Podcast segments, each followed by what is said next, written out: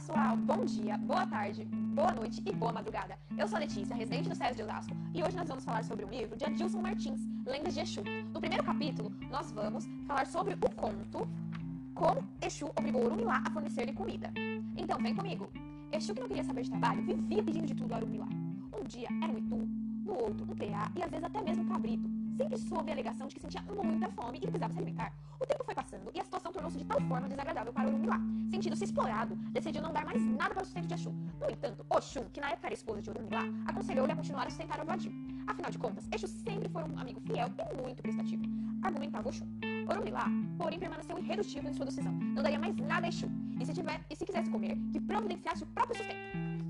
No dia seguinte, Exu dirigiu-se à casa de seu amigo mais uma vez, alegando estar com fome. Pediu-lhe que fosse oferecido um lugar. Orumilá, irritado, disse já estar cansado de sustentá-lo. Se ele fez comer, portasse arranjar um trabalho para ganhar dinheiro e assim comprar sua própria comida. Exu, sem dizer uma só palavra, retirou-se e foi sentar numa encruzilhada bem próxima dali. Após esse incidente, Orumilá notou que seus clientes escassavam. Ninguém mais batia sua porta em busca de, dos seus poderes divinatórios. Sem entender o que estava se passando, comentou com Oxum sobre o que vinha ocorrendo. Então Oxum perguntou a Orumilá: Não sabes quem está morando na encruzilhada que conduz a nossa casa? Não, não sei quem está morando ali, respondeu o adivinho. Então saberás agora. É Exu. Ele está sentado lá desde o dia em que lhe negaste alimento. Depois que Exu mudou-se para a esquina, por estranha coincidência, teus clientes sumiram. Disse Oxum, depois de zombateira. É verdade. Retrucou Urumilá. Desde aquele dia, nunca mais veio ninguém se consultar. Vai, Oxum, disfarça-te numa mulher comum e procura saber o que está acontecendo. Curiosa como só ela, Oxum cobriu-se de panos comuns, retirou-se todas as suas joias, muito bem disfarçada, rumou para o local onde tinha certeza que iria encontrar Exu. Lá chegando, foi logo interpelada por ele. Boa tarde, boa mulher. O que está procurando aqui em um lugar tão remoto? Procuro por um certo adivinho muito famoso, conhecido como Orumilá. Poderíamos me informar de sua direção? Disse Oxum, disfarçando a voz. Orumilá? Perguntou Exu, fazendo-se de todo.